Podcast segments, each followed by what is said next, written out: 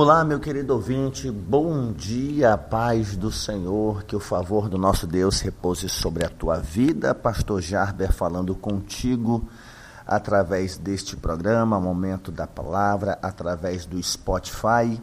A você que me ouve sempre que quer ouvir uma mensagem, é só ir ao Spotify, temos muitas reflexões disponibilizadas por lá. A você que também me ouve pela rádio digital Voz de Adorador, aquele abraço todo especial. A você que me ouve pela Rádio Servos ou a você que me ouve através do celular por ter recebido o link do Spotify ou até mesmo o áudio diretamente. Muito obrigado por estar comigo, louvando a Deus, celebrando ao Senhor e meditando na Sua Santa Palavra para a edificação da sua alma. Para hoje nós temos o capítulo 5 do Evangelho de João, onde nós encontramos o terceiro milagre registrado pelo apóstolo, que é a cura de um paralítico em Betesda, até o versículo 18, que diz assim: Passadas estas coisas, foi a uma fe... havia uma festa dos judeus e Jesus subiu para Jerusalém. Ora, Existe ali, junto à porta das ovelhas, um tanque chamado em hebraico Betesda, o qual tem cinco pavilhões. Neste jazia uma multidão de enfermos, cegos, coxos, paralíticos, esperando que se movesse a água. Portanto, um anjo descia em certo tempo, agitando-a, e o primeiro que entrava no tanque, uma vez agitada a água, sarava de qualquer doença que tivesse. Estava ali um homem enfermo, havia 38 anos. Jesus, vendo-o deitado e sabendo que estava assim há muito tempo, perguntou-lhe: Queres ser curado? Respondeu-lhe o enfermo: Senhor, não tenho ninguém que me ponha no tanque quando a água é agitada, pois enquanto eu vou, desce outro antes de mim. Então lhe disse Jesus: Levanta-te, toma o teu leito e anda. Imediatamente o homem se viu curado e tomando o leito pôs-se a andar. E aquele dia era sábado. Por isso disseram os judeus ao que fora curado: Hoje é sábado e não tinha lícito carregar o leito. Ao que ele lhes respondeu: O mesmo que me curou me disse: Toma o teu leito e anda. Perguntaram-lhe eles: Quem é o homem que te disse: Toma o teu leito e anda? Mas o que fora curado não sabia quem era, porque Jesus se havia retirado por haver muita gente naquele lugar. Mais tarde, Jesus o encontrou no templo. Ele disse: Olha, que já estás curado. Não peques, não peques mais, para que não te suceda coisa pior. O homem retirou-se e disse aos judeus que fora Jesus quem o havia curado. E os judeus perseguiam Jesus, porque fazia estas coisas no sábado.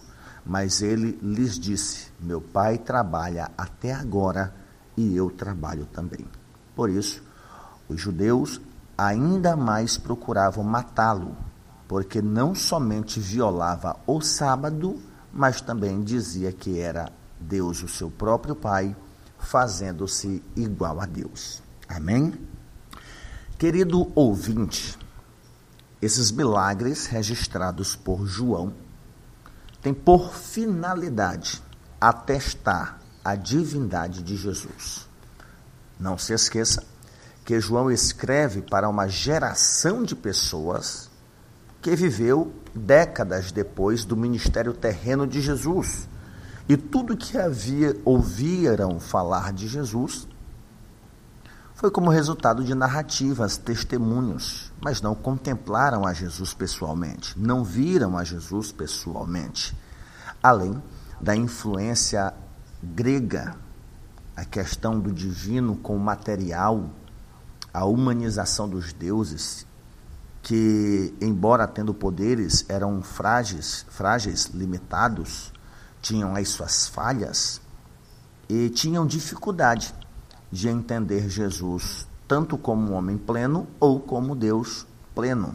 Ou era um deixando de ser outro, ou era outro deixando de ser um.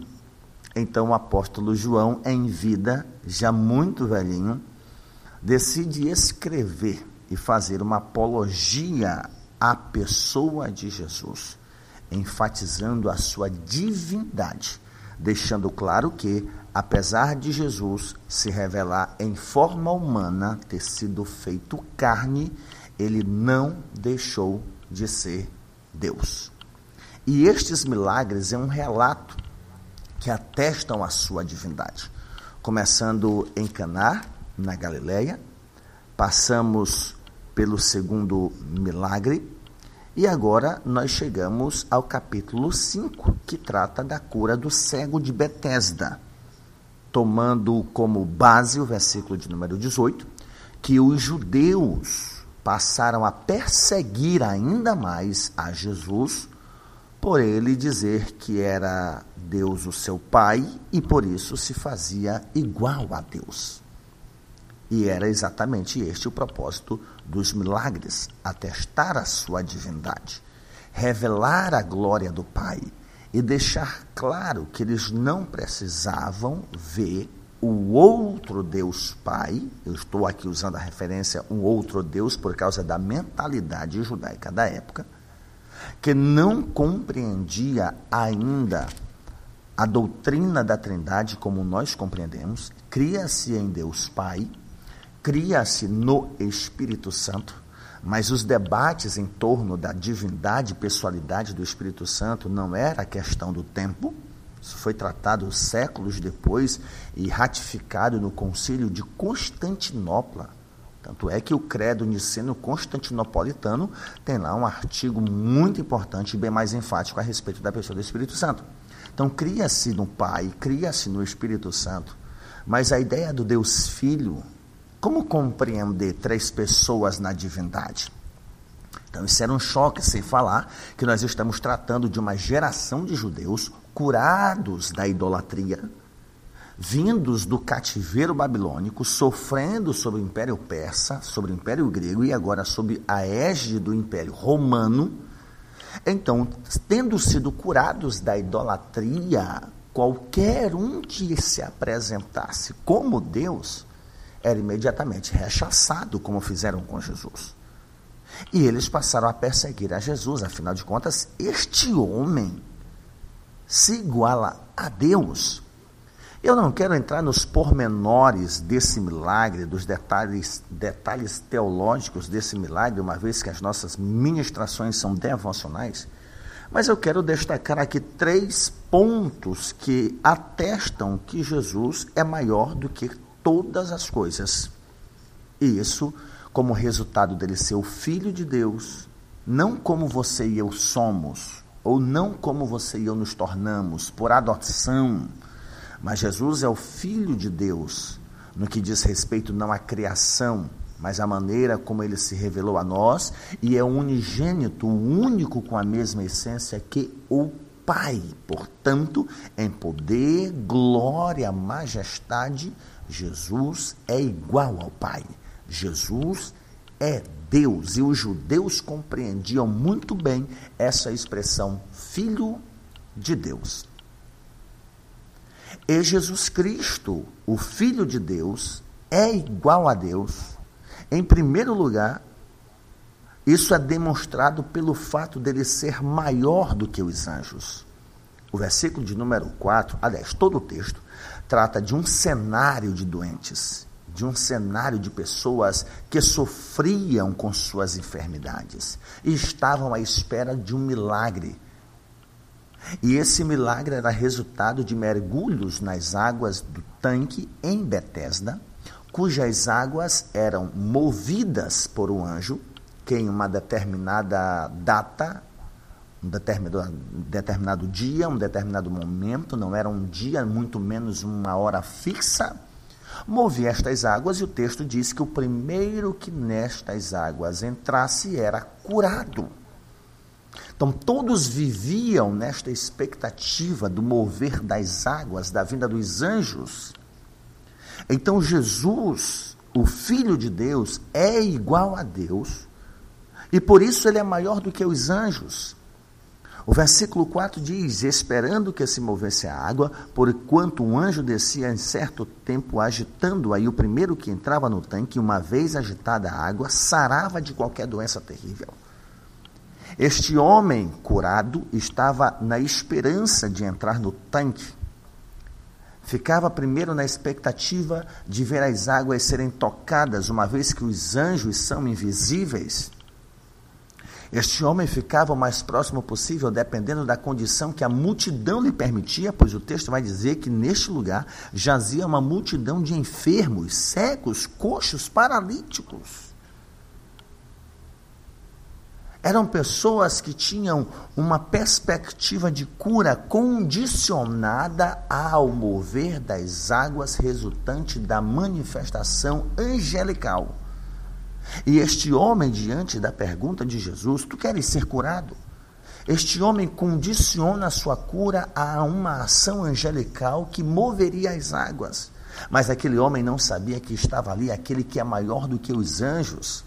E isto é enfatizado nas epístolas. Paulo vai dizer aos Colossenses, em Filipenses 2,9, perdão, que Deus o exaltou sobremaneira, ele deu o nome que está acima de todo nome. Paulo escreve a Timóteo, dizendo que aquele que foi manifestado na carne foi justificado em espírito, contemplado, adorado por anjos, pregado entre os gentios, credo no mundo, recebido na glória. O autor aos Hebreus vai dizer no capítulo 1, versículo 5: Pois a qual dos anjos disse jamais: Tu és o meu filho, hoje te gerei. Eu lhe serei pai, ele me será filho. E novamente, ao introduzir o primogênito no mundo, diz: E todos os anjos de Deus o adorem. Ainda quanto aos anjos, diz: Aquele que a seus anjos faz ventos e aos seus ministros labareda de fogo.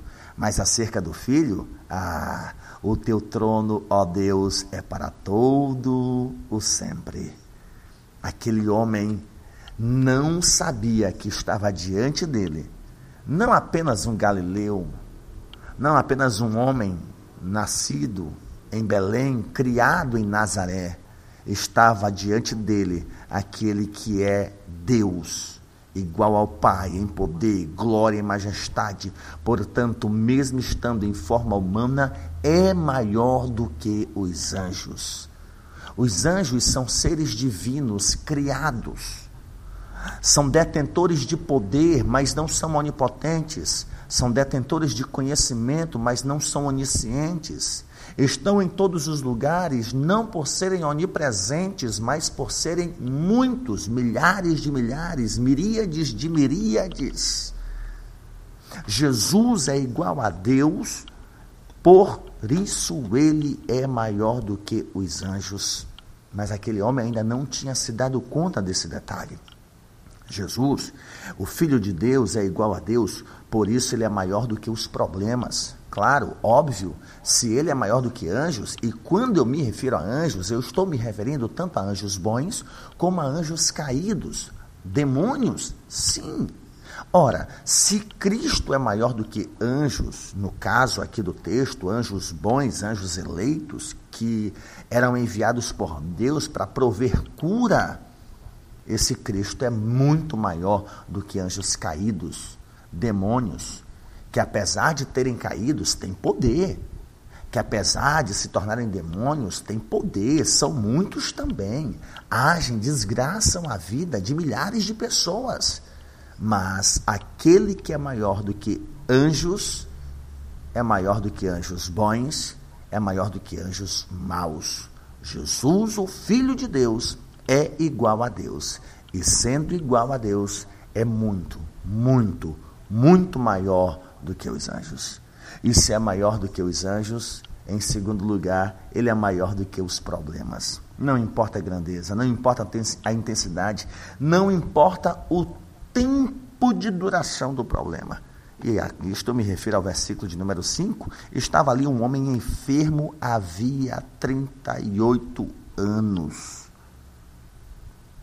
38 anos texto não vai dizer que ele era coxo de nascença ou paralítico de nascença.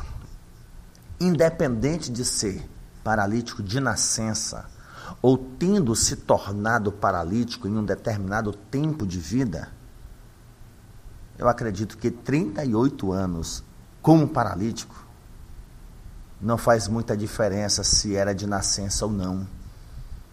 Paralítico desesperançoso, sua esperança estava condicionada à manifestação de um anjo sobre as águas para que ele ao menos pudesse vencer a multidão e lá mergulhar. Ele dependia de um anjo, dependia das águas, dependia de alguém para conduzi-lo às águas. Só que ali todo mundo estava pensando em si mesmo. Mas Jesus chega ao seu encontro. Ele olha a multidão, ele olha a sua condição, ele olha o tempo em que ele está naquela situação, mas ele não se dá conta de que aquele que está diante dele é aquele que é maior do que o seu problema, é maior do que a sua enfermidade, é maior do que o tempo em que ele está enfermo. Jesus, o Filho de Deus, é igual a Deus. E por ser igual a Deus, ele é maior do que a paralisia. Ele é maior do que aquilo que faz com que as pessoas sejam mancas, coxos. Ele é maior do que os, a cegueira. Ele é maior do que qualquer enfermidade. Ele é maior do que os anos em que as pessoas sofrem.